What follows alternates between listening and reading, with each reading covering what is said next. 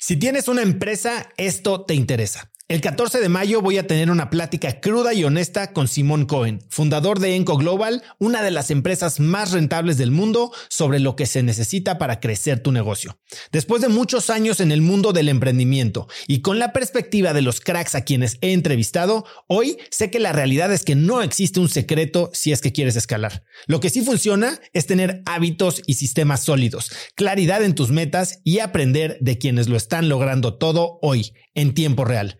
Te invito a Business Hackers, un evento virtual en el que por primera vez Simón nos contará los detalles de su negocio para entender qué hay detrás de ese éxito y qué es lo que se necesita para replicarlo en tu propia empresa. Conéctate a Business Hackers desde donde estés el próximo 14 de mayo. Inscríbete hoy mismo en cracks.la diagonal hackers y encuentras el link en la descripción de este episodio.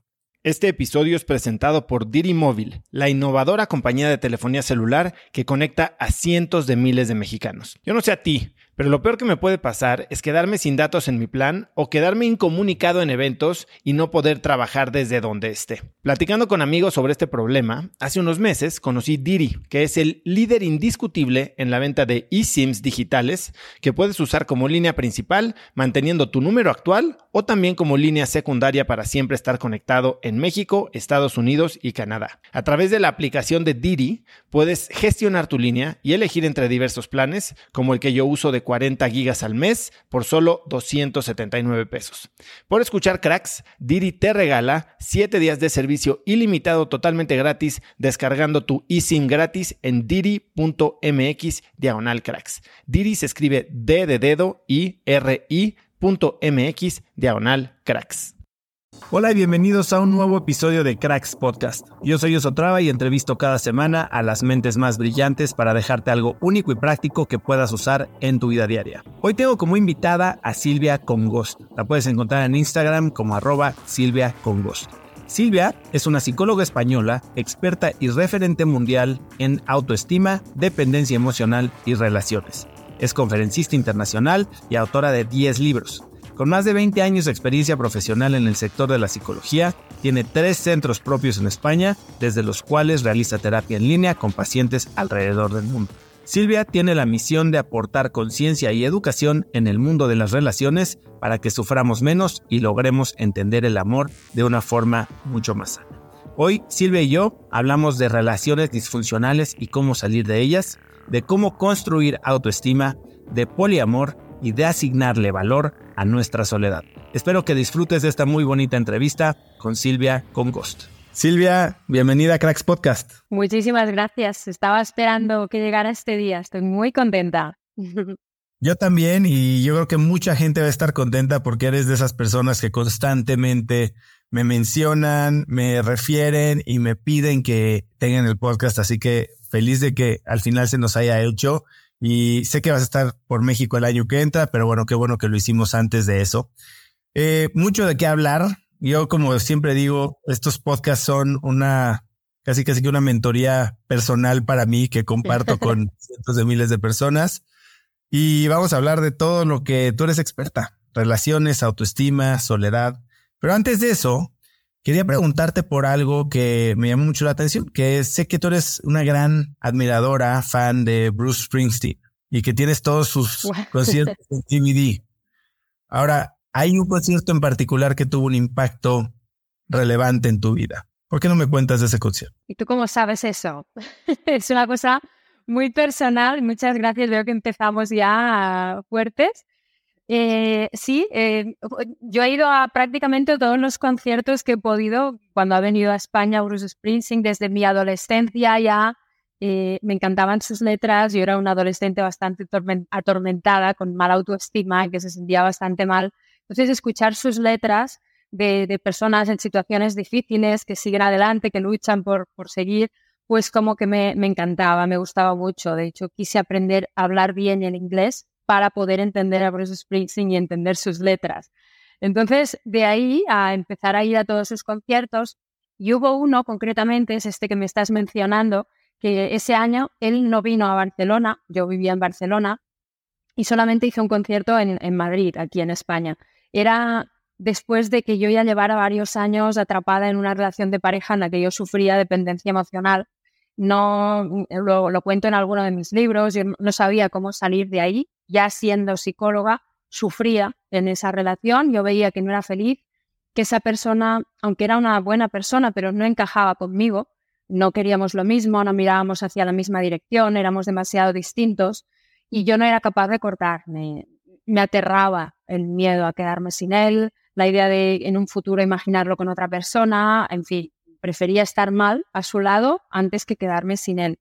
Y cada vez me iba encontrando peor. Eh, incluso enfermé, me detectaron una enfermedad crónica del estrés, me imagino que pasaba, porque como que todos los nervios, la tensión iba por dentro.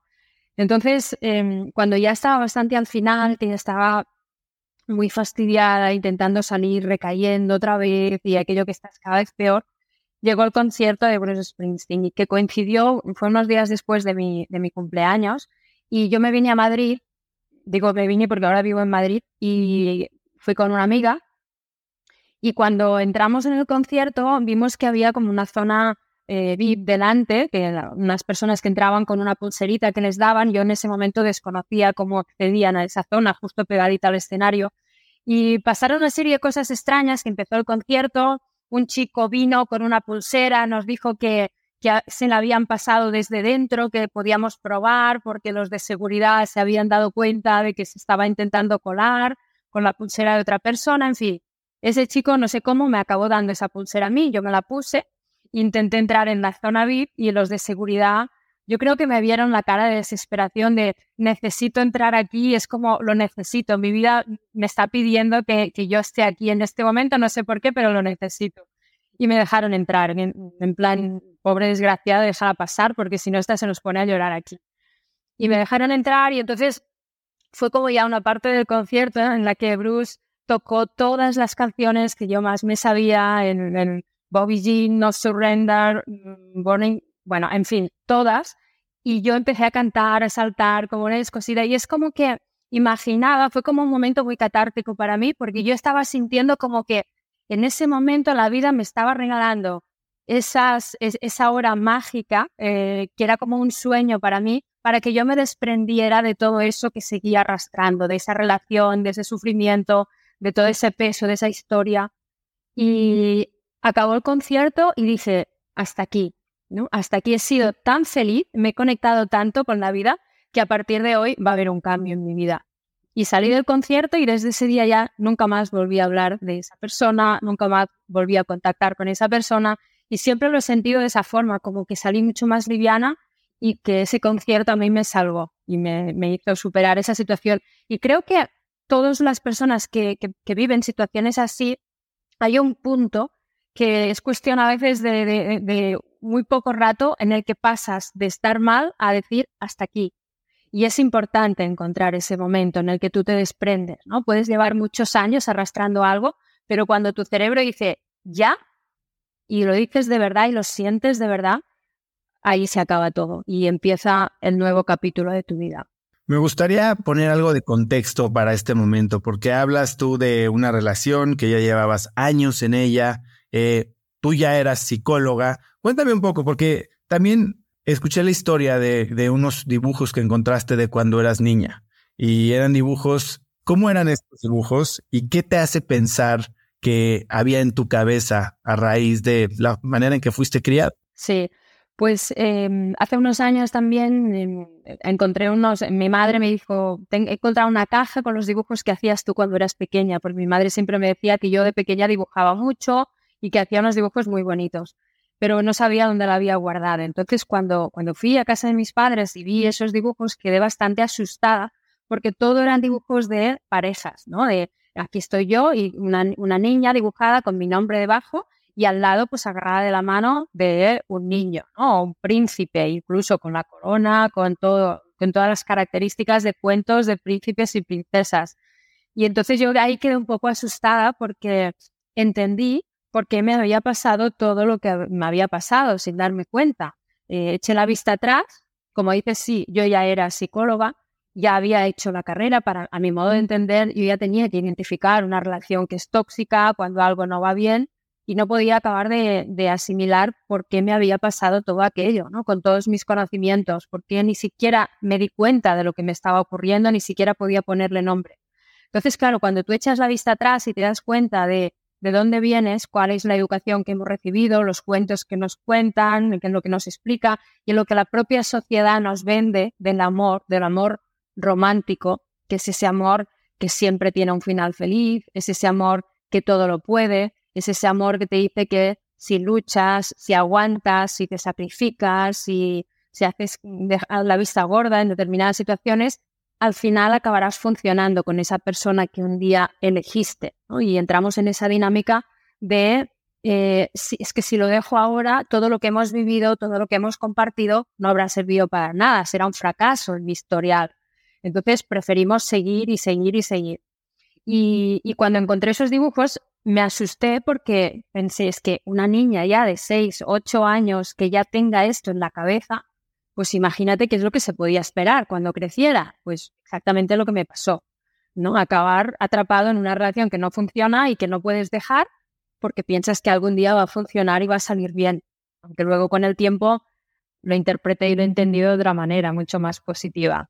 Ahora, en el concierto hablas de, de soltar, ¿no? Este momento donde puedes digamos, pasar la loma o cruzar el, pache. Y, al mismo tiempo me estás diciendo, yo llevaba una relación que era tóxica. ¿Qué, qué, ¿Cómo era tu relación? Si no te molesta que te lo pregunte. No. ¿Cómo era una relación o cómo es una relación como la que tú viviste en la que sin darte cuenta estás viviendo algo que no era lo que pensabas? Mira, en mi caso no, no era una relación de maltrato como hay muchas veces y como yo veo muchas veces. Era una relación que era tóxica porque no buscábamos lo mismo. Él era una persona muy casera que quería tener pues su casa, sus hijos eh, en el pueblo en el que vivía, etcétera, todo ahí como muy instalado. Tenía sus hobbies, le gustaba muchísimo pues hacer surf todas las vacaciones, todos los fines de semana, todos los todo se iba a hacer surf porque era su gran sueño, su gran ilusión.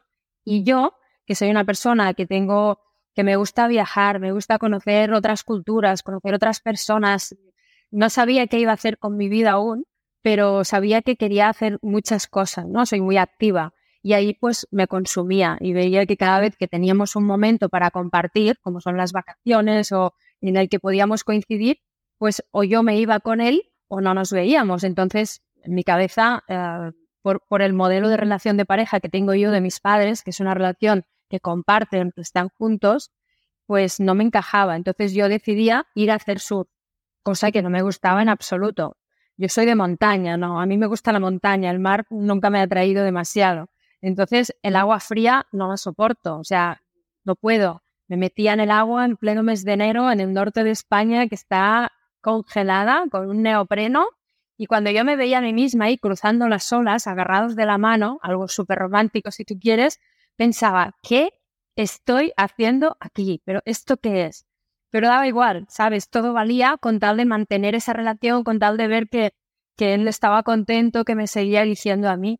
Pero claro, por dentro, cuando tú aceptas una situación que no encaja con lo que tú quieres, hay una parte de ti que no está a gusto. Tu cuerpo te empieza a ofrecer, a mostrar señales de, eh, Silvia, que aquí no es, que, eso no es lo que tú quieres, que eso no te hace sentir realizada a ti, que a ti no te gusta. Mientras estás aquí cruzando esas olas, estás renunciando a vivir muchas otras cosas que te podrían hacer crecer, inspirar, a, ayudarte a, llegar más lejos. Entonces, esa lucha interna hace que acabes, pues en mi caso, enfermando. ¿no? Me diagnosticaron una enfermedad inflamatoria, intestinal, una enfermedad que es la enfermedad de Crohn, y es como un problema en el intestino y, que me tengo que medicar para siempre porque es algo crónico.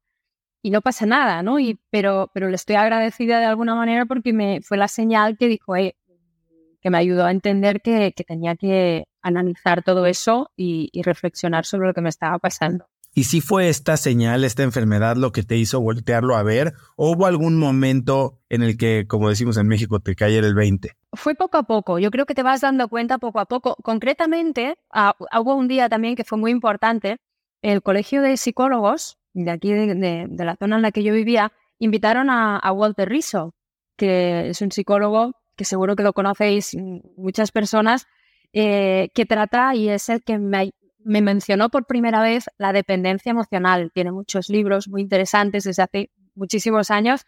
Entonces, cuando lo escuchaba hablar, ese fue el momento en el que yo pude poner nombre a lo que me estaba pasando. Dije, wow, no estoy loca. Esto que me pasa es una adicción. Tengo un enganche a esa persona. Es como una droga, esa persona para mí.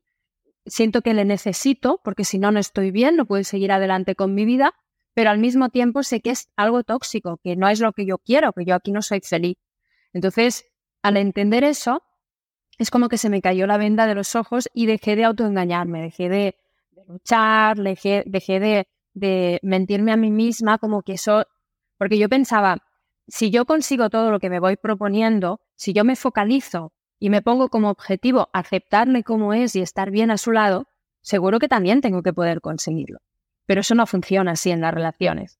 O sea, si, esa persona no encaja contigo, porque tenéis valores distintos, miráis hacia direcciones opuestas, por mucho que tú quieras estar bien, hay una parte dentro de ti que entrará en disonancia y no, no podrás fluir ahí. Entonces, al entender que sufría dependencia emocional y que era una adicción, es como decir, tengo un alcoholismo y quiero poder beber con moderación y no necesitar siempre otra copa. No puedes. Si tienes una adicción al alcohol, si bebes, vas a beber otra y otra y otra y no podrás dejar de beber. Entonces, o, no puedes dejar de beber de un día para otro, ¿no? Si tienes una adicción. Entonces, al entender eso, es como que ya mi cerebro le puso nombre, le pude, pude alumbrar, iluminar esa parte y al saber lo que me pasaba, emprendí un camino para buscar cómo hacerlo para, para desintoxicarme, para desengancharme y para liberarme de esa persona, que no fue fácil, pero una vez le has puesto nombre, es más sencillo saber hacia dónde tienes que ir. Hay, hay muchísimas cosas que quiero desempacar de lo que acabas de decir, porque fíjate, no solo al concepto de dependencia y después cómo lograste superarla cuando estás hablando de relaciones, sino también de las relaciones en sí, porque pareciera que la postura podría considerarse hasta egoísta, ¿no? Es todo para mí y nada para allá. Y te he oído decir, ¿no? Eh, si tienes que trabajar o que luchar en una relación, entonces es una relación, no sé si lo llamas tóxica o dependiente. Y me gustaría clarificar eso, que seguramente estoy medio que agarrando en un, en un contexto bastante laxo. Claro. O sea, mi mensaje sobre todo es, lo que yo intento compartir es, si tú tienes que luchar para que la relación funcione, porque la relación con esa persona no funciona, ya empiezas mal, porque la relación que funciona es una relación que es fácil, es una relación que sientes que fluye, lo cual no significa que no van a haber problemas, eh, no significa que no tengas, dices trabajar, trabajar para que, para que funcione y puedas construir, sí, que es lo mismo que poner de tu parte, hay un proceso de adaptación, es, una, es, una es un edificio que construimos entre las dos partes y tenemos que poner ambas partes em, de nuestro lado por que, para que eso se vaya haciendo fuerte y para crear unos cimientos que nos sostengan después. Eso es muy importante y tiene que ser por parte de los dos. Pero cuando, cuando entramos en el concepto de luchar, que ya viene muy unido a ese concepto del amor romántico del que hablábamos, eso es otra historia, porque y lo digo sobre todo porque eh, he visto tantas, tantas, tantas parejas sufrir por amor, supuestamente, pero que en realidad era porque están con alguien que no, que no encaja con ellos. Entonces, cuando tú estás con alguien que no encaja contigo, si, si, tú tienes esta forma y, eh, encuentras a alguien que no acaba de encajar, para que encaje, tú tienes que empezar a dejar de ser tú, eh, aceptar cosas que a lo mejor no van contigo, renunciar a cosas que a lo mejor para ti son importantes, dejar pasar otras cosas que te duelen y que no aceptas en realidad. Entonces ahí es cuando uno se va deteriorando y se va consumiendo. Por eso digo que no hay que luchar para hacer funcionar una relación, porque en ese caso significa que no está funcionando.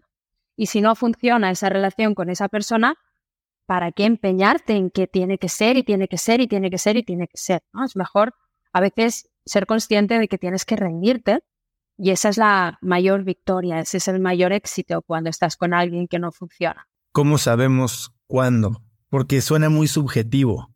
Es como en el sentimiento, ¿no? ¿Cómo, ¿Cómo sabes cuándo rendirte, cuándo has invertido tanto, cuando todavía nuestro tal vez corazón emprendedor dice, somos optimistas y la oportunidad gigante que estamos buscando está detrás de la siguiente puerta?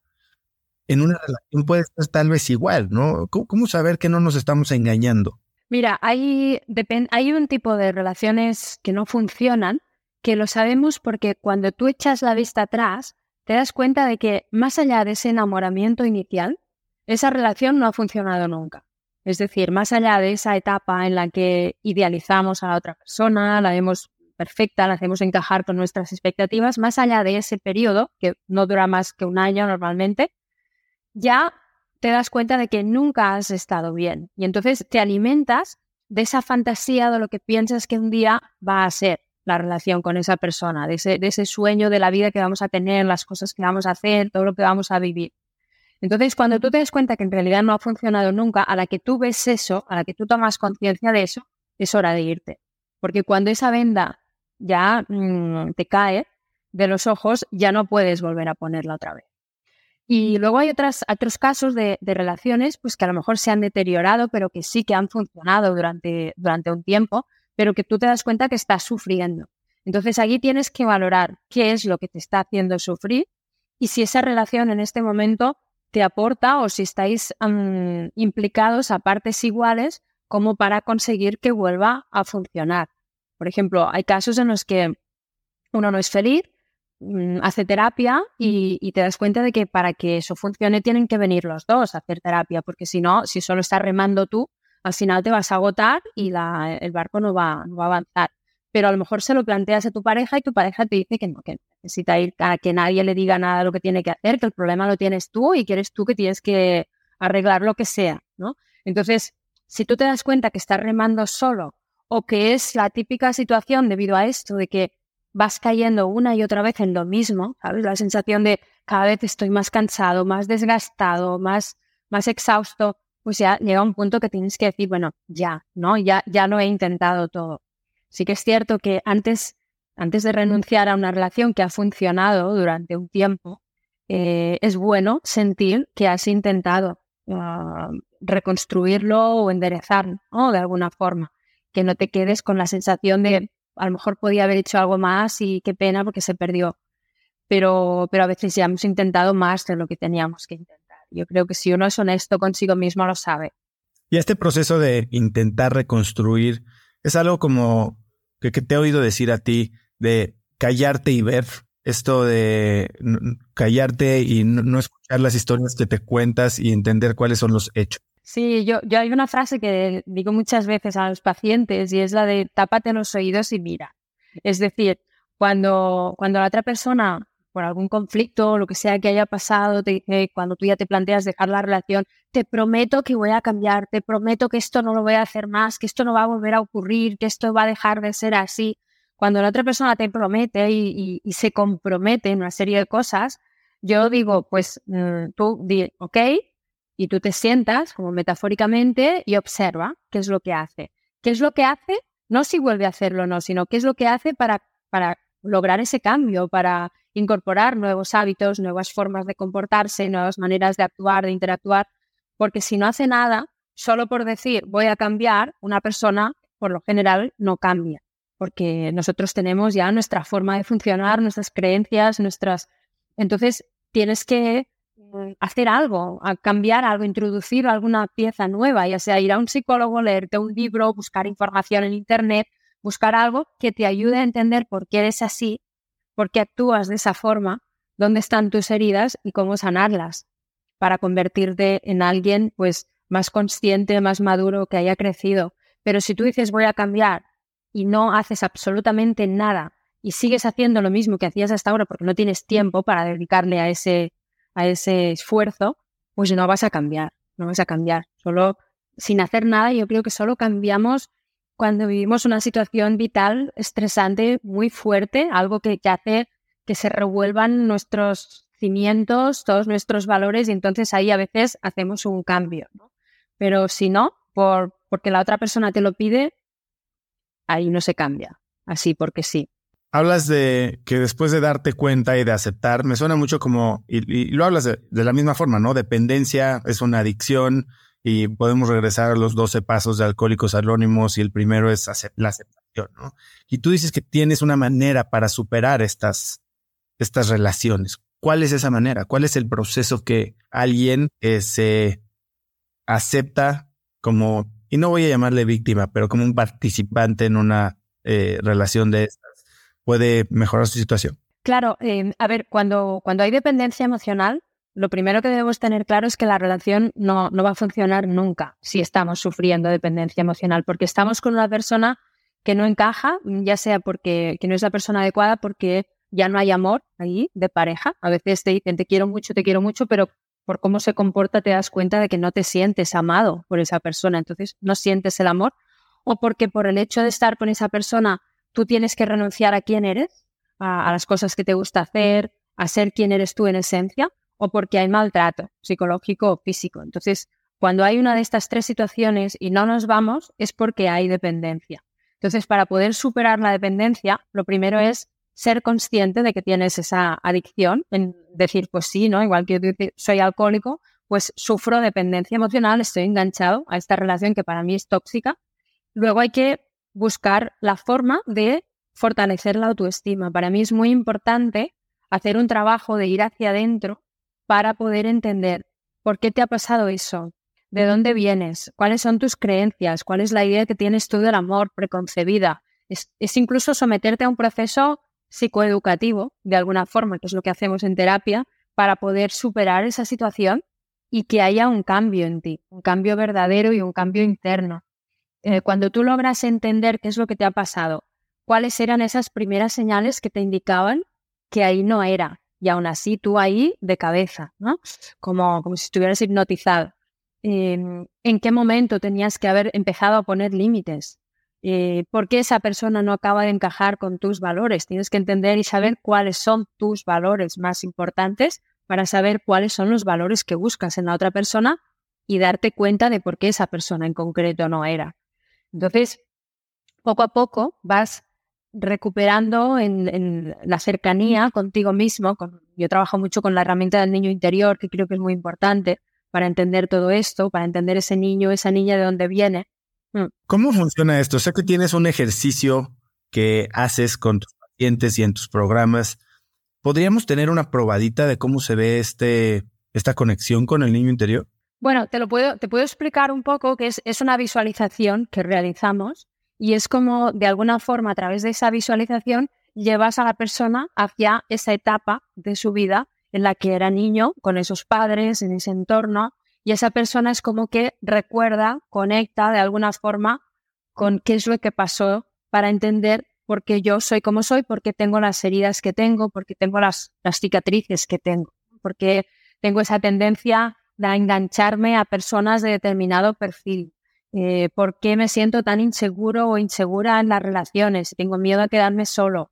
Mm, ¿Por qué no pongo límites y, o por qué no soy capaz de comprometerme? Normalmente cuando tú haces ese viaje hacia adentro y hacia el pasado, entiendes todo esto, pones luz y entiendes muchas de estas cosas. Y de hecho, cuando tú entiendes eso, cuando lo ves y lo entiendes, algo cambia en ti. Es como que despierta una parte en ti que hace que tú ya no vuelvas otra vez. O sea, cuando, cuando ya vas hacia esa dirección, ya lo ves y entonces dices, no, no, ya sé por qué voy para allá, pero no, ahora quiero cambiar y quiero ir hacia una nueva dirección.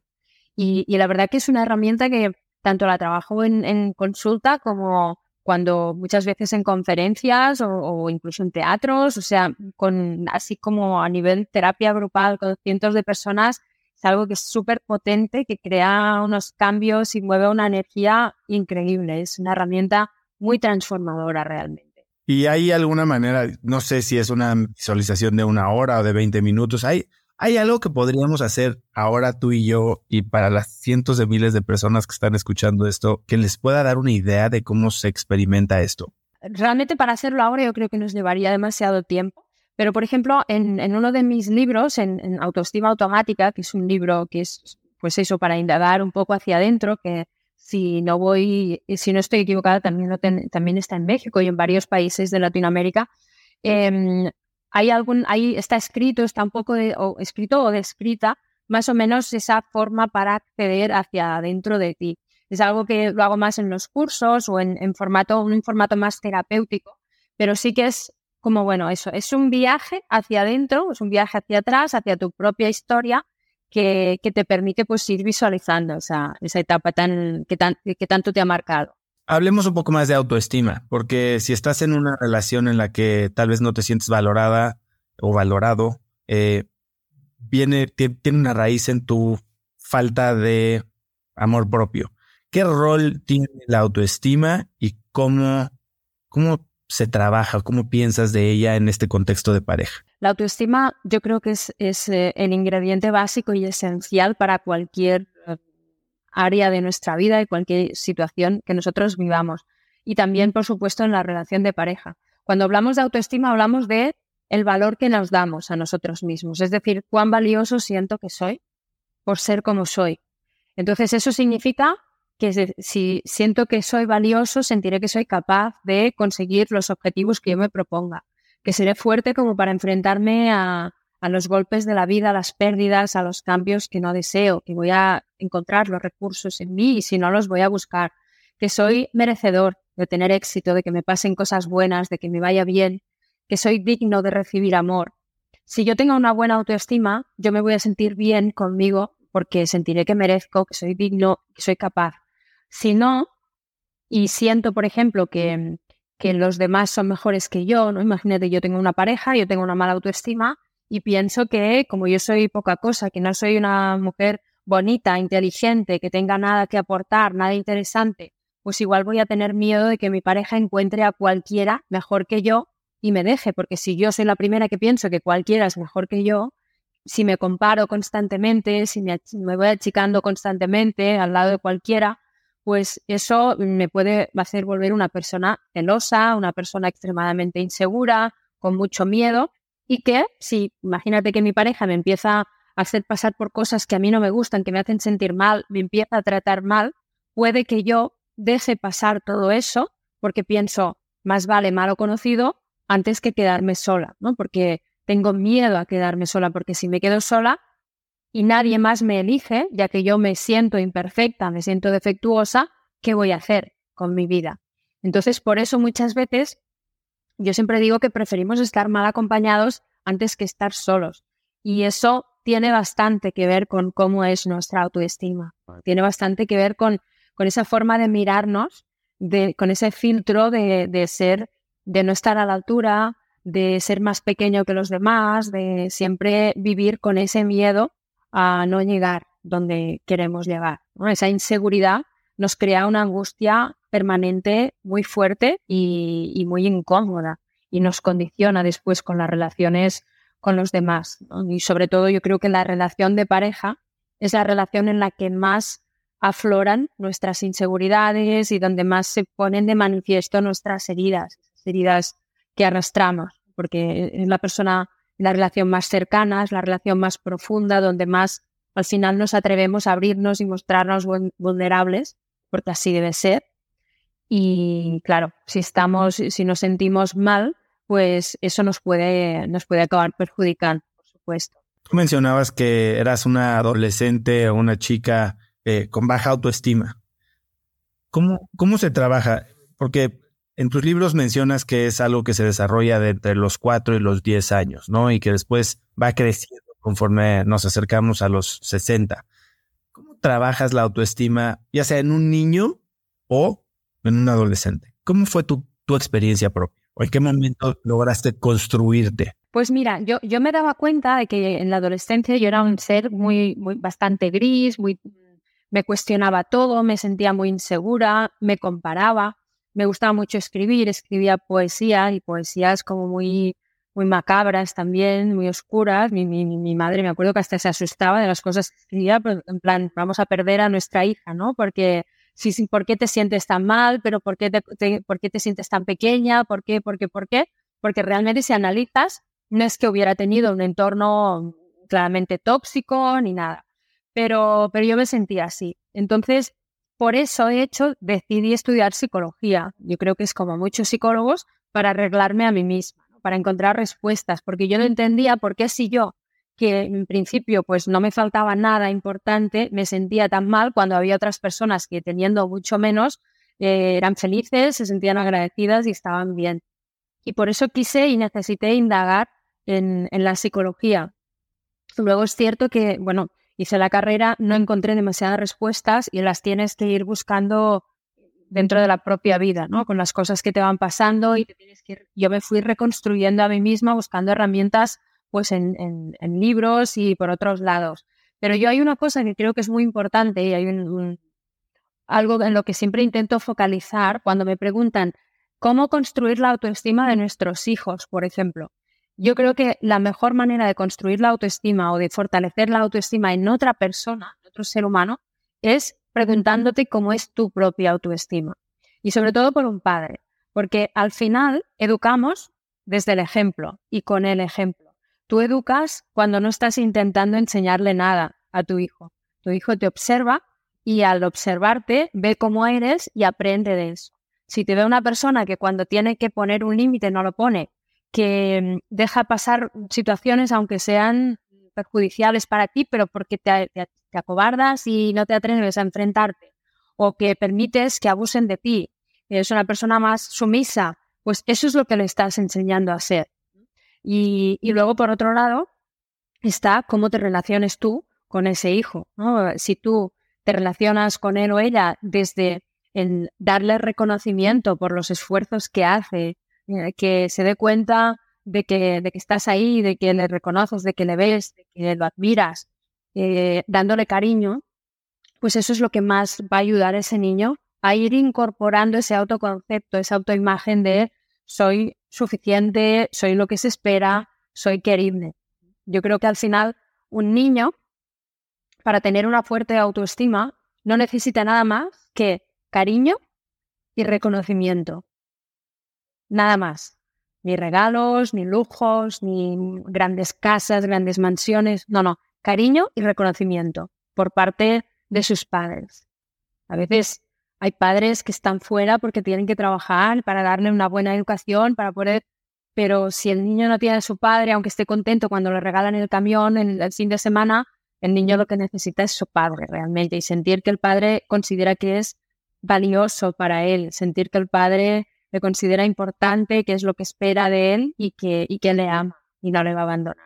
Cariño y reconocimiento. ¿Y qué hay del sobre reconocimiento, sobre protección? No sé, siento que a veces como papás el ciclo de retroalimentación es tan largo, una generación es 30 años y lo que creímos que estaba bien hecho resulta que no funcionó bien y nadie nos enseña. ¿Podemos estar pecando de lo opuesto?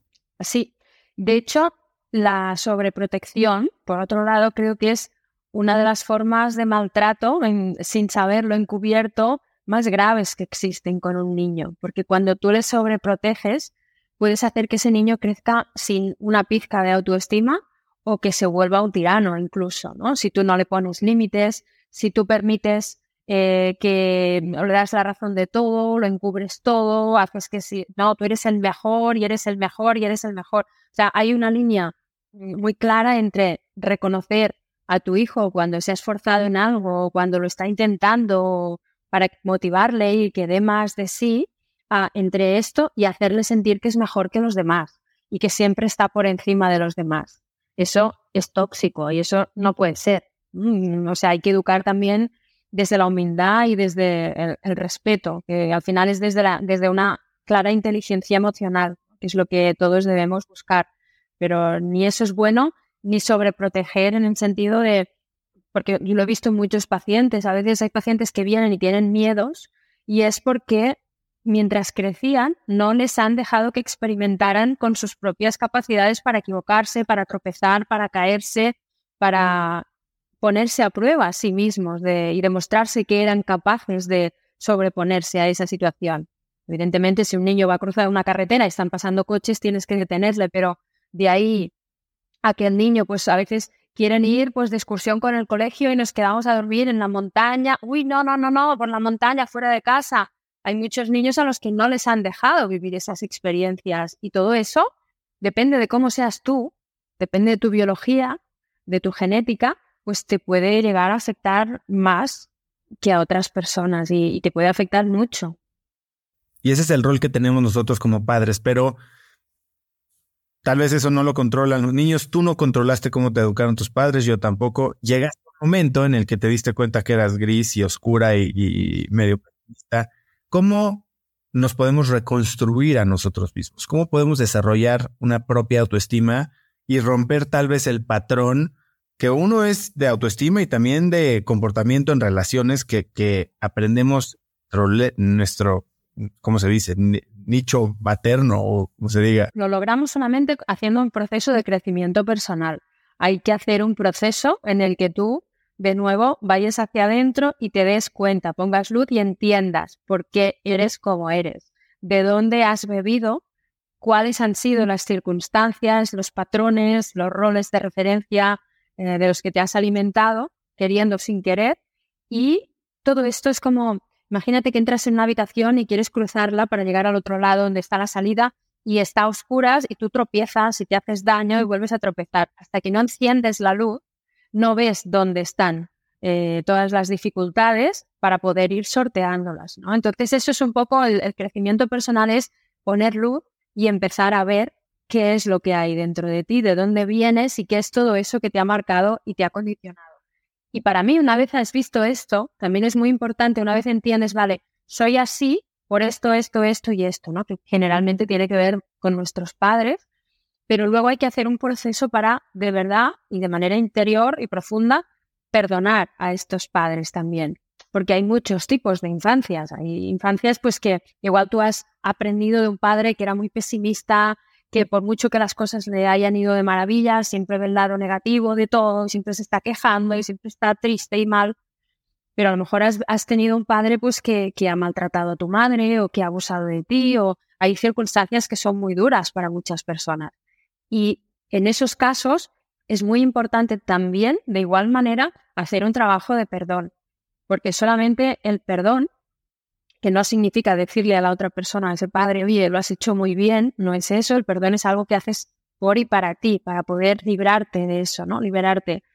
Y es entender que ese padre o esa madre, pues ha sido de esa forma por lo que él también ha vivido, por su historia, por su infancia, por lo que lleva en la mochila, y probablemente él no es consciente de todo eso como lo eres tú. Entonces, desde ahí conectas con la compasión y la compasión es la que te permite soltar, ¿no? Y es como le dices a tu padre, ¿sabes toda esa parte negativa, toda esa parte de queja, toda esa parte de verlo todo oscuro? Pues te lo devuelvo, porque no me pertenece a mí, eso es tuyo y te lo tienes que trabajar tú, yo ya no lo quiero. Entonces es cuando tú haces este trabajo para poder desprenderte, entonces te liberas y ya lo ves desde la distancia y tú decides quién quieres ser a partir de ahí, en quién quieres convertirte ahora que ya entiendes y ahora que ya ves. Estos procesos de desarrollo personal son procesos que normalmente deberían de ser procesos guiados con algún profesional. Es algo que se hace también utilizando herramientas de autoconocimiento, llámese libros, documentales, programas en ¿Qué recursos podrías recomendarle a la gente? Pues mira, por lo general lo mejor es hacerlo con un, con un psicólogo, con un experto en, la materia para que te pueda guiar, para que te pueda ir pues haciendo preguntas y, acompañándote en ese camino y dándote o, ayudándote a trabajar los aspectos que necesites realmente. Pero creo también que esto depende bastante del nivel de conciencia de cada uno, porque hay personas que están como más dormidas, entre comillas, que están más lejos de, comprender todo eso, mientras que hay otras que ya desde siempre lo ven eh, de manera natural, tienen como más conocimientos que han ido adquiriendo también en su propia vida. Entonces puede ser que a una persona leyendo un libro ya tenga suficiente para entender eso, mientras que otra a lo mejor necesita un proceso terapéutico de dos años, ¿no? De mucho tiempo. Depende de cada uno. Yo por eso he intentado que, mm, de hecho, siempre ha sido así. Todos los libros que he escrito han ido un poco en esa dirección, en la dirección de que sean terapéuticos, de que aporten herramientas, de que ayuden a pensar. Porque yo creo que los libros de autoayuda que son buenos realmente, que son útiles, son los que te ayudan a pensar, a cuestionarte la forma en la que tú has funcionado hasta hoy, tus propias creencias, eh, las cosas que te han ocurrido, cuando tú empiezas a hacerte preguntas y cuestionarte todo eso que hasta ahora dabas por sentado, es cuando empiezas a ver cosas nuevas que hasta ahí no veías. Entonces, para algunas personas un libro les va a ayudar, otras pues a lo mejor escucharán una conferencia, una entrevista como esta y ahí se les encenderá la luz y entonces empezarán ese camino de búsqueda. Otros pues con un taller de fin de semana. Pero algo tenemos que hacer. Cuando uno mm, siente que se le despierta ese interés, esas ganas de entender más, de saber más, porque eso ve que es interesante y que le puede aportar, tiene que dejarse llevar por esa intuición y empezar a buscar. Y yo creo que todo le va a llevar hacia, hacia ese camino que necesita.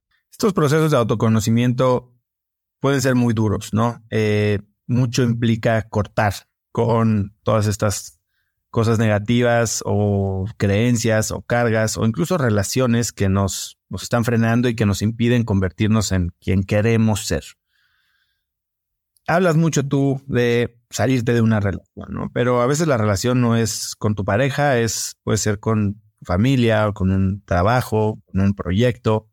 ¿Cómo has encontrado que se puede hacer este cambio? ¿Cómo se pueden cortar estas relaciones, sobre todo las relaciones humanas, sin quemar puentes, sin destruir pues, poblados enteros, ¿sabes? Claro, depende de, la relación que sea. Si es una relación que es tóxica, que es como la llamaríamos si te está dañando a ti, ¿no? porque al final una relación tóxica es una relación que cuando tú te vinculas con esa persona sufres y lo pasas mal y te obsesionas y te angustias y te deprimes y te destruye la autoestima, etcétera. Cuando es una persona así, que como dices, puede ser en el trabajo, puede ser tu jefe, un, compañero, puede ser tu madre, puede ser un amigo, eh, tú tienes que decidir hasta qué punto puedes eh, cortar el vínculo con esa persona. En, la mayoría de casos, cuando la relación es tóxica, en la gran mayoría de casos, lo más recomendable es cortar, pero de raíz, hacer contacto cero con esa persona dentro de lo posible. Cuando creo que los únicos casos en los que no podemos o no queremos muchas veces es cuando es una madre o un padre, cuando es un familiar directo que dices, ya, pero es mi madre. ¿no? Hay personas que sí, que dicen, mira, yo por lo que he vivido no quiero seguir en contacto con mi madre, no siento amor, no me lo ha transmitido y no quiero saber nada más. Y si a ti eso te da paz, está bien, no hay nadie que tenga que criticarlo. Pero muchas veces no. Pero, por ejemplo, si es un jefe que, te, que te trata mal o tienes una relación que te, está, que te menosprecia, que te humilla, que, que te denigra, Mm, para ti es un suplicio ir a trabajar porque pasas muchas horas y ves que cada vez que estás peor, yo creo que es muy recomendable si no tienes a quién acudir que te plantees, no digo dejar el trabajo de un día para otro porque es tu sustento y lo necesitas, pero sí empezar a abrir tu mente y a mirar hacia otras direcciones, empezar a buscar otra cosa. Y, y cuando no es tu jefe, pues intentar ver si dentro de la propia empresa puedes hablar con alguien. Pero mantener una relación que es tóxica en tu vida es algo que te resta mucho y también que destruye directamente tu autoestima. Y, tendríamos que tenerlo claro, ser capaces de cortar relaciones tóxicas también es una señal de buena autoestima. Y cuando no se puede cortar, digamos, porque no, no solo existe el vínculo con un padre, sino existe un vínculo de tener hijos juntos. Claro, ahí está la gran pregunta del millón. ¿Qué hacemos cuando, cuando tenemos hijos en común? Pues cuando tenemos hijos en común, no podemos cortar la relación al 100%, sí, y más cuando los hijos son pequeños y aún son, dependen de nosotros, pero ahí tenemos que intentar mantener el mínimo contacto posible, porque sobre todo si la relación es tóxica, ah, si vemos que no podemos hablar con esa otra persona que, que nos hace la vida imposible, que nos pone los a veces nos ponen los hijos en contra, ¿no? El otro progenitor y, y vivimos situaciones muy muy triste, sobre todo cuando pensamos en los propios niños. Pero cuanta más distancia tengamos, esto sí que está comprobadísimo, cuanto menos sepamos de qué es lo que está haciendo la otra persona, cuanto menos hablemos, cuanto menos tengamos que interactuar, mucha más paz vamos a sentir. Está claro que sería ideal que nos pudiéramos separar del padre o la madre de nuestros hijos y tener, ser amigos, tener una relación cordial, pero lamentablemente, por lo general, cuando dos personas se separan, suele ser porque una quiere separarse, pero la otra no. Por lo general es así. Entonces, como no es una decisión que hemos tomado de mutuo acuerdo, porque nos damos cuenta de que somos dos compañeros de piso, pero ya no nos vemos como pareja y queremos lo mejor el uno para el otro, como eso no, es, no suele ser así, y hay una persona que quiere y la otra que no, pues tenemos, entramos en, en un conflicto, ¿no? Hay una persona que está herida, la otra está rabiosa y eh, eh, entramos en una guerra que, como te digo, casi siempre pues pensamos más en nuestro propio ego y el último en el que pensamos es nuestro hijo. Y eso es, evidentemente, no es bueno. ¿Y qué hay de estas parejas que deciden quedarse juntas para proteger, y voy a ponerlo entre comillas, a los niños? Pues muy mal, muy mal, porque cuando tú te quedas en una relación por los hijos, aunque lo hagas desde ese gran sacrificio, lo que estás haciendo es enseñarles a tus hijos que cuando están en una relación en la que ya no hay amor de pareja, en la que ya no están bien o no quieren estar, lo que tienen que hacer en lo normal es quedarse ahí, en vez de enseñarles a que una relación tiene que ser un espacio en el que tú estés voluntariamente, porque te suma, porque te aporta, porque mejora tu vida. Y si un día sientes que ya no estás bien, tu vida continúa y puedes seguir hacia otra dirección, agradeciendo todo lo que eso te ha aportado, te ha enseñado, te ha dado, pero continuando tu camino sin esa persona, desprendiéndote. Yo creo que esto es lo que deberíamos enseñarle a nuestros hijos, que, que, la relación dura mientras dura el amor, no, no hasta que la muerte nos separe, no, hasta que se acabe el amor entre nosotros. Y cuando se acabe el amor, pues ya está, no, no tenemos que decir gracias, hacer un proceso de duelo si es necesario, pero seguir hacia otra dirección. Es que al, final, fíjate que somos el, lo que nosotros les enseñamos es lo que ellos van a reproducir el día de mañana, ¿no? Lo que ven en casa es lo que ellos van a buscar y van a reproducir. Y yo a veces hago también la pregunta de si te dijeran que tu hijo el día de mañana está viviendo la misma relación que vives tú, analiza si te sentirías orgulloso de lo que le has enseñado. ¿no? Si tú tienes una relación en la que eres profundamente infeliz, dirás, no, no, no, no, yo no quiero que mi hijo viva lo mismo. Ya, pues es lo que le estás enseñando y para lo que le estás programando. Entonces, planteate qué querrías que hiciera tu hijo el día de mañana si estuviera en tu lugar y hazlo tú, dale ese ejemplo para que aprenda a hacerlo a través de ti. Eso es lo que, ese debería ser el enfoque. Quiero regresar a algo que dijiste eh, al principio de la entrevista, que era este miedo a la soledad. Y dices que tenemos muchísimo miedo a quedarnos solos, que por eso las parejas se quedan juntas, porque prefieren estar con alguien que les hace mal que estar solos. Háblame de la soledad, porque yo creo, y no sé si a nivel de pareja, pero yo creo que cada vez, y más gracias a la tecnología, y ciertamente la pandemia aceleró mucho esto, nos hemos vuelto mucho menos, a ver, tenemos tal vez muchos amigos y muchas conexiones, pero no necesariamente estamos menos solos. No, así es. Al final, lo importante yo creo que son los vínculos que creamos con las otras personas, pero los vínculos cercanos. Necesitamos relaciones de calidad y las relaciones de calidad se crean con cariño y con conexión, ¿no? sintiéndote que eres importante para esa persona y sintiendo que conectas, que, que te importan las mismas cosas, que tienes cosas en común. Y para construir ese tipo de vínculos se necesita de un día a día, se necesita de un compartir y, unas vivencias y unas experiencias. Entonces es muy importante tenerlo en el plano real. Hoy en día es cierto que hay una tendencia al aislamiento y a las relaciones pues, más virtuales, pero se tiene que seguir alimentando y se tiene que seguir fomentando la, cercanía, los abrazos, la, el, tocarnos, ¿no? porque es la esencia y la base de nuestras relaciones. Hoy en día también hay muchas personas que se conocen por Internet, hay esa facilidad para idealizar a la otra persona, eh, para montarte una fantasía y luego, pues a lo mejor cuando conoces a esa persona y que es, eh, no es la misma, ¿no? ¿Qué es lo que me has vendido? Y eso es por este motivo. O sea, yo creo que eso va bien para conectar, pero luego tienes que llevarlo enseguida al plano real.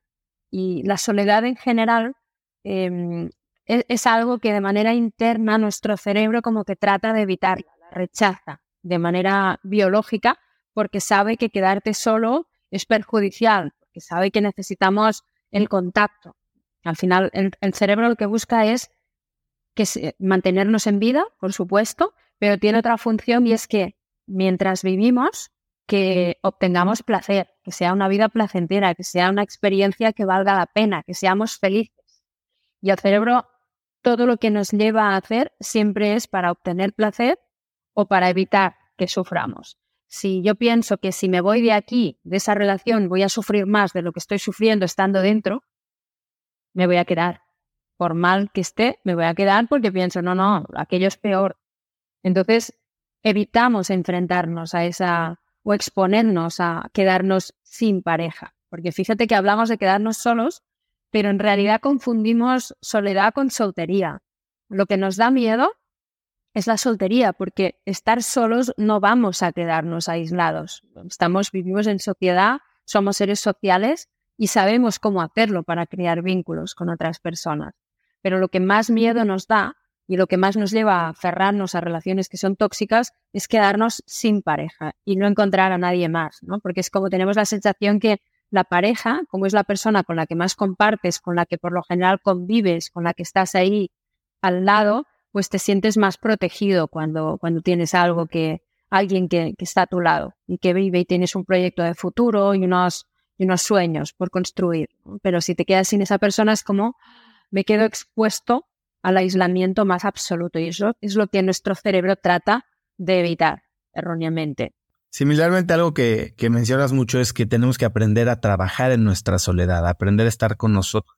Puede ser incluso hasta benéfico estar en soledad. ¿A qué te refieres con eso? Cuando tú te enfrentas a ese miedo que tienes a la soledad y te enfrentas a quedarte a solas contigo, es cuando de alguna forma bajas todo el ruido exterior, todos todo aquello que te distrae, todas las distracciones, eh, y te empiezas a escuchar de verdad. Es como que permites que tu cuerpo empiece a hablar, que la vida te hable. Es cuando te inspiras, es cuando reconectas, es cuando te conoces verdaderamente. Pero para eso necesitamos sanar esa relación que tenemos con nosotros mismos y aprender a estar con nosotros.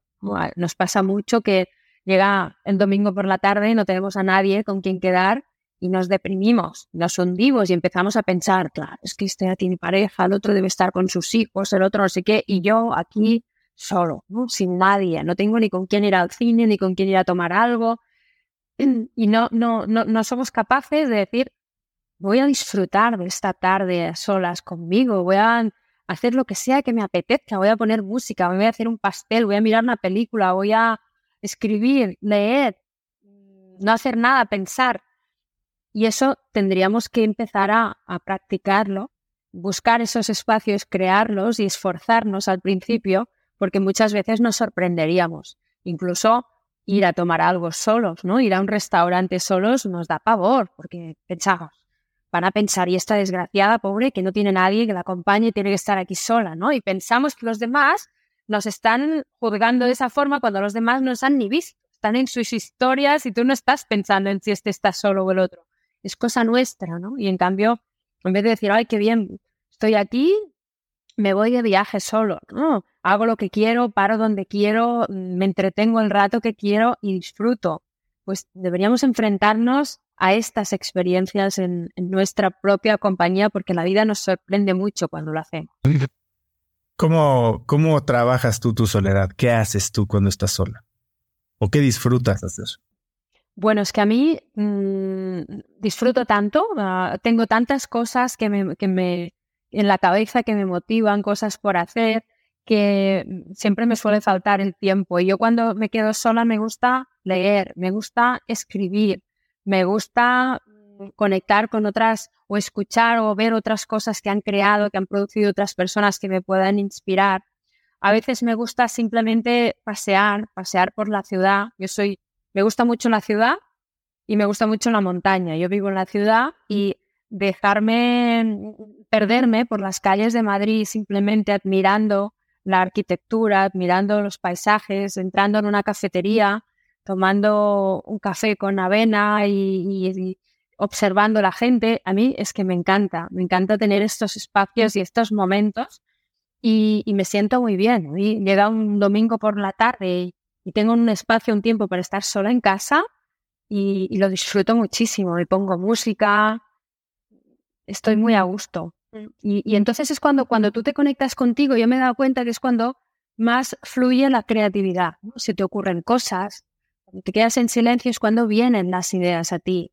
Ostras, podría hacer eso. ¿no? Podría, ¿por qué no, ¿Por qué no monto tal cosa? ¿Por qué no organizo tal otra? Eso solo me pasa cuando estoy sola y, en silencio en mi cabeza estoy conectada conmigo o cuando estoy haciendo spinning. Que cuando voy al gimnasio y estoy en una clase de spinning, que me encanta y lo necesito y me gusta mucho, a veces estoy escuchando una canción y como no estoy hablando con nadie, son momentos que estás para ti, estás tú a tu rollo con tus historias, me imagino cosas, empiezo a visualizar cosas que podría hacer y casi siempre las he acabado materializando y, muchas de mis grandes ideas han surgido en clases de spinning. ¿Qué estás leyendo ahora? ¿Has escrito 10 libros? ¿Qué estás leyendo? ¿Es cómo escoges a qué dedicar tiempo? Bueno, ahora estoy acabando de leer La insoportable levedad del ser de Milan Kundera. Y esto es porque, concretamente, porque siempre que hago un viaje me gusta leer un libro sobre de alguien que, haya vivido en, la ciudad eh, a que yo voy a visitar.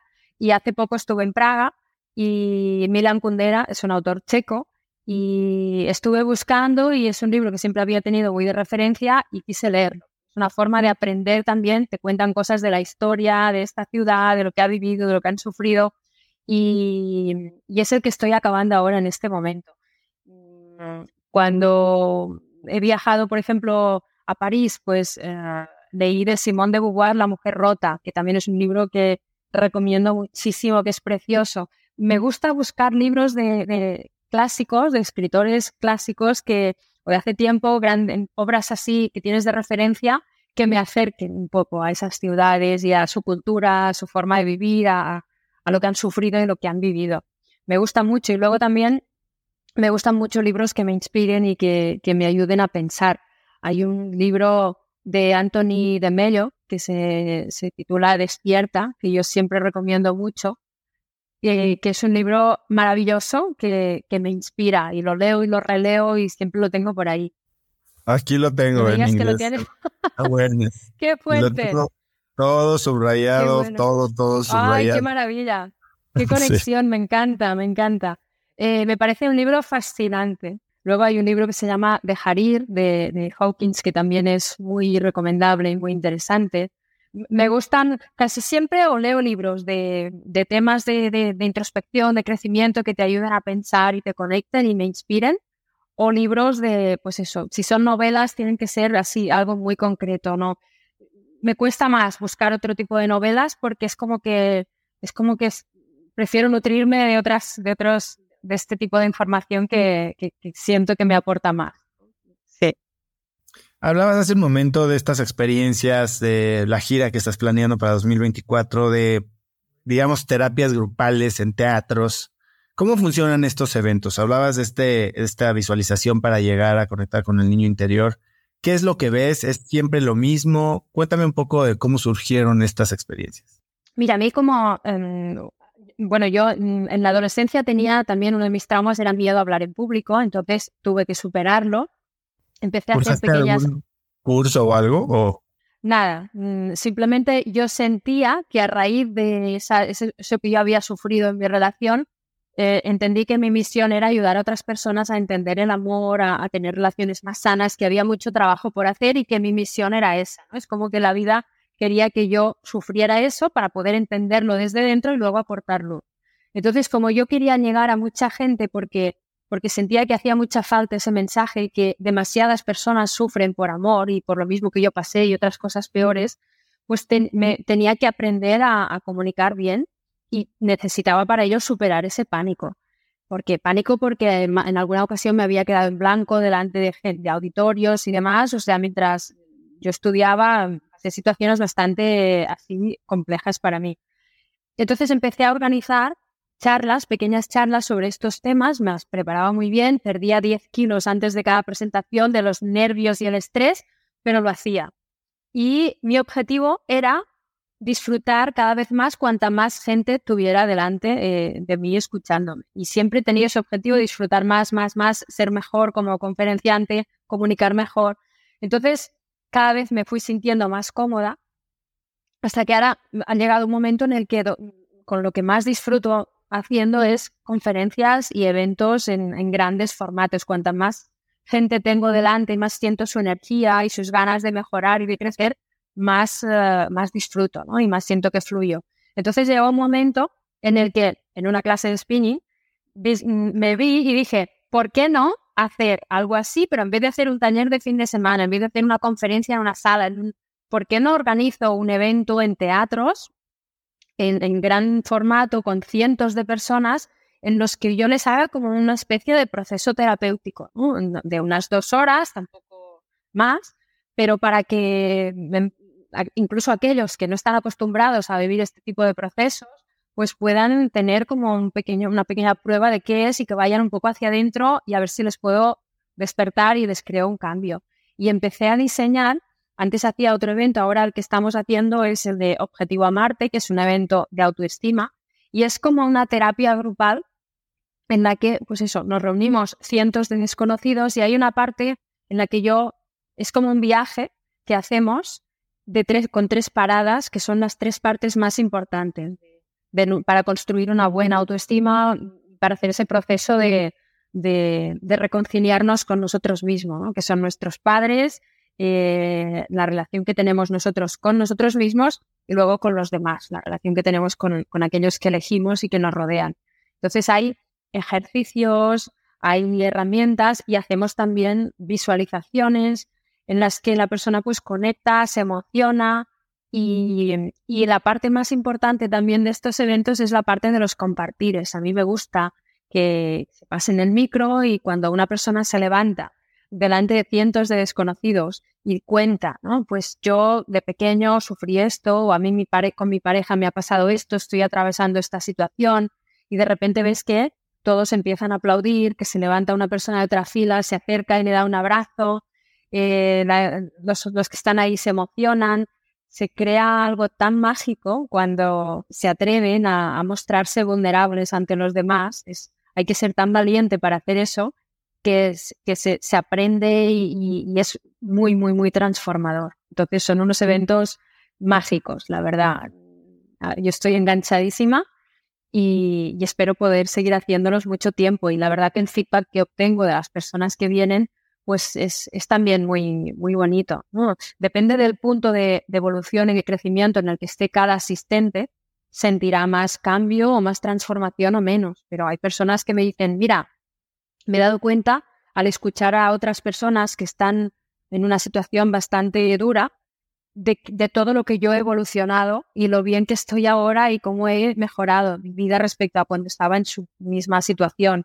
O hay otros que dicen, mira, estoy muy mal, pero al escuchar a esa persona que ha compartido el proceso que ha hecho y lo bien que está ahora, hay esperanza y me doy cuenta de que se puede salir de esa situación porque esa persona pasó por lo mismo que yo. Entonces se crea esa conexión tan bonita que hace que salgamos con, la energía muy, muy alta y con muchas ganas de, tomar decisiones, de hacer cambios y de, controlar nuestra vida por fin.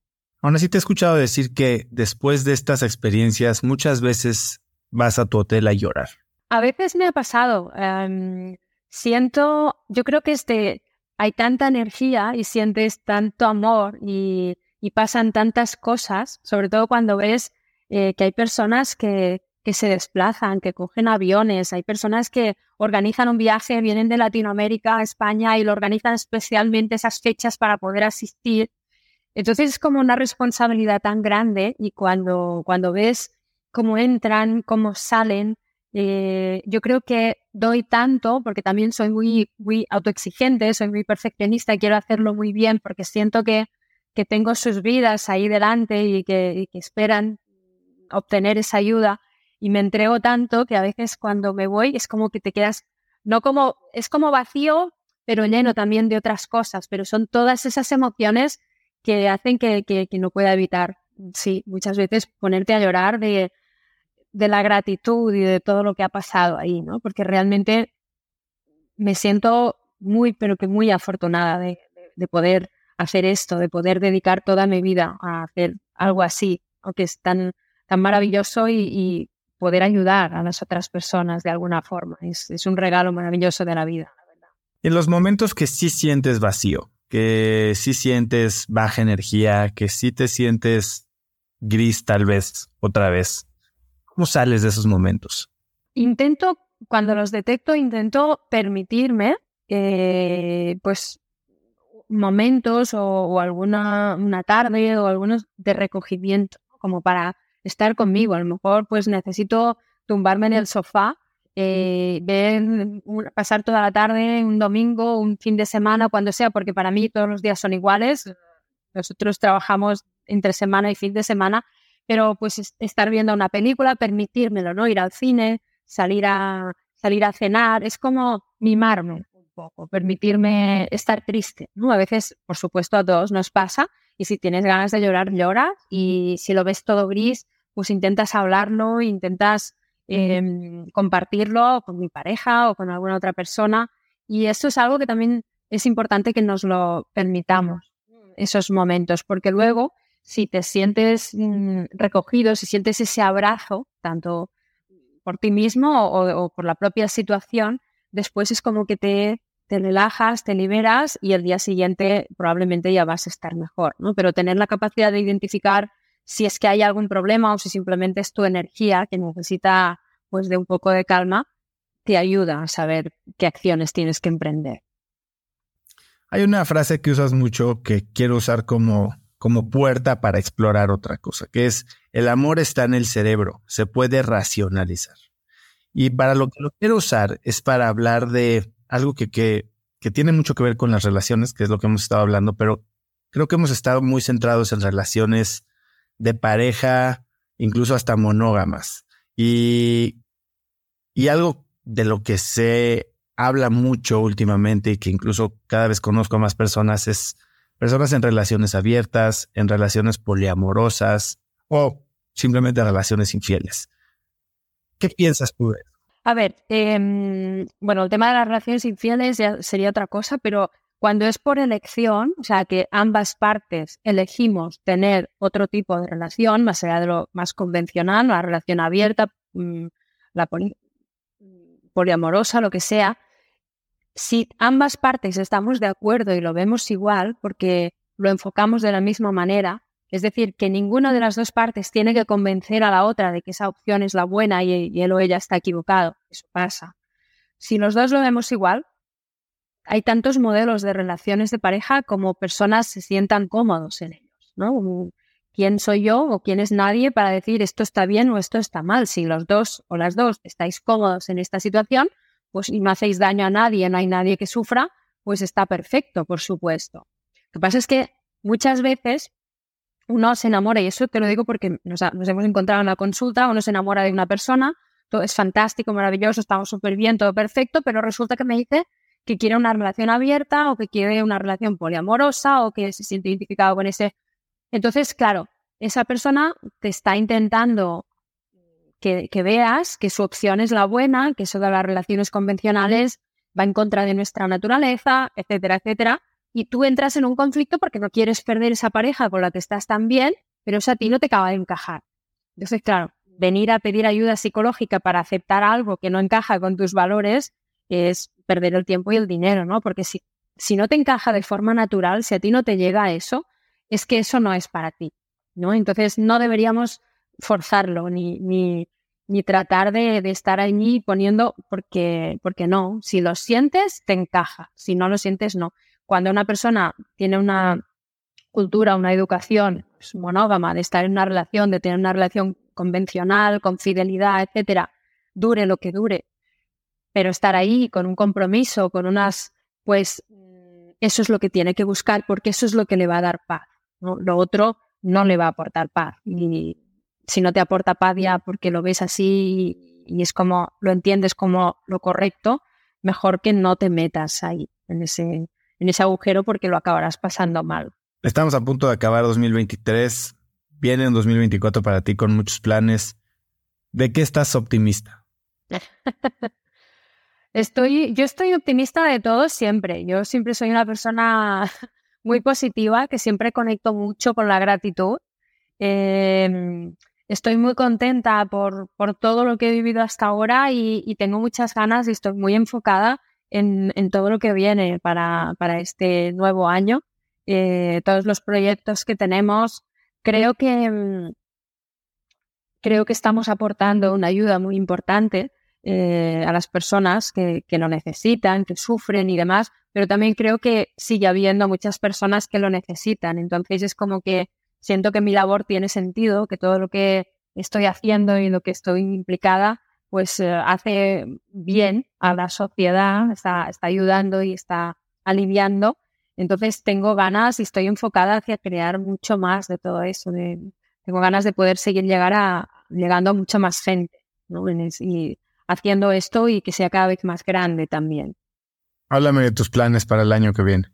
Pues me gustaría poder visitar eh, con más frecuencia otros países de, Latinoamérica. Hemos estado en Ecuador, hemos estado en República Dominicana, hemos estado en Colombia y nos gustaría estar en, México también y, y, Chile, visitar otros países en los que sé que tenemos también muchas personas que nos siguen y que y que están, tienen muchas ganas de, poder llegar. Este año ya casi todos mis libros se han publicado también eh, allí, o sea que es una manera en la que ya puedes empezar a aportar también esa ayuda de forma más directa.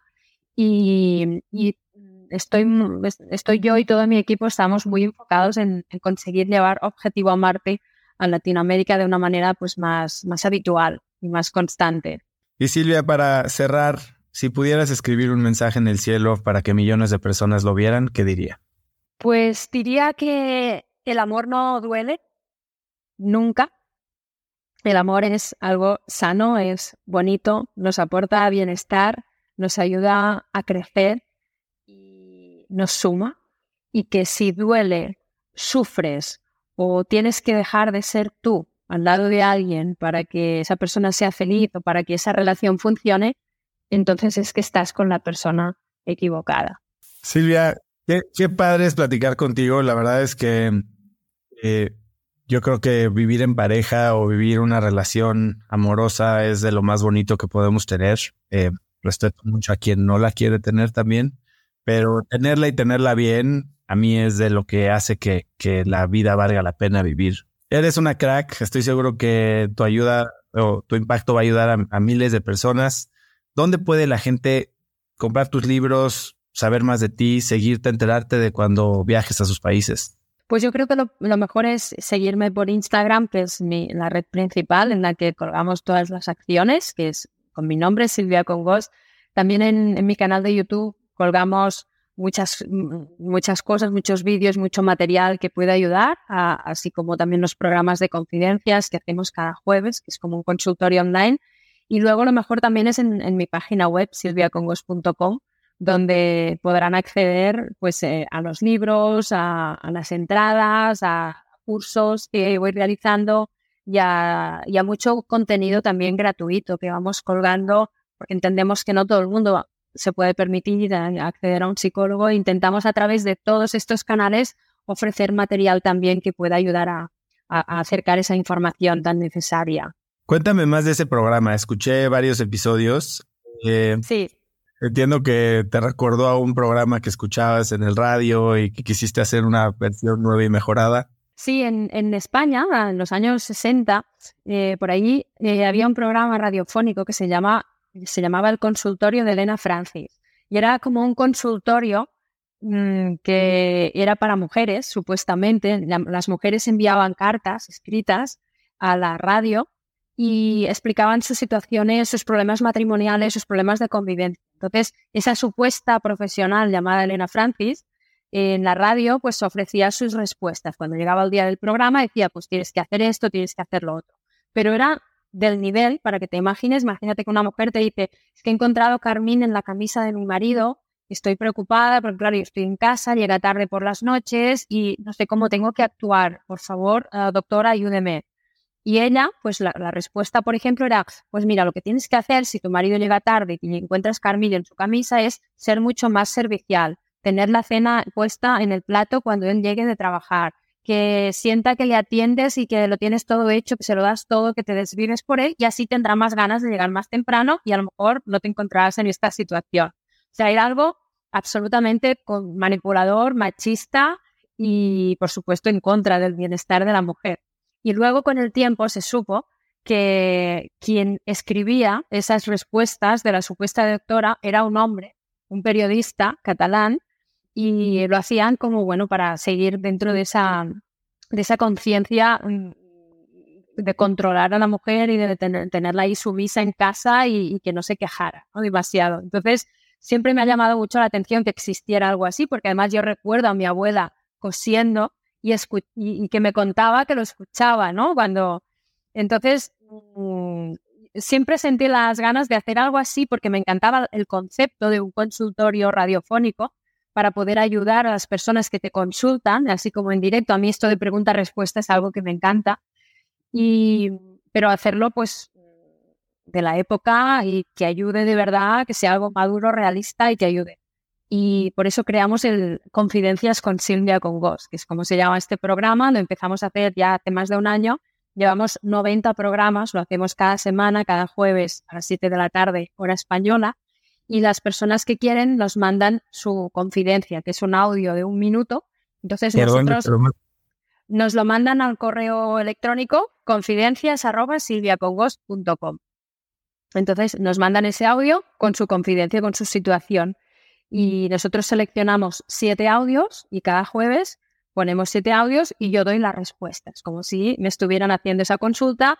Y cada vez, la verdad que cada vez somos más, somos miles de personas que siguen el programa y, que, realmente ayuda. O sea, estoy súper contenta porque veo que, es positivo y que, que aporta información que les ayuda a cambiar, a crecer y a, entender la relación de una forma más sana. Sí, sobre todo lo que, lo que ahora a colación también de lo que decías tú de las relaciones, me gustaría dejar el mensaje de que, porque yo hablo mucho de relaciones tóxicas, de, de cuando sufrimos, de cuando lo pasamos mal, porque al final mi cometido es ayudar a aliviar el sufrimiento y que, y que no estemos tanto tiempo en relaciones que no nos aportan. Pero soy una defensora y amante empedernida y absoluta del amor y de las relaciones sanas. Creo en la relación sana, de hecho estoy en una relación sana desde hace años, hay personas que piensan que ni siquiera soy capaz de tener pareja porque siempre estoy hablando de la soledad, etcétera, y de romper.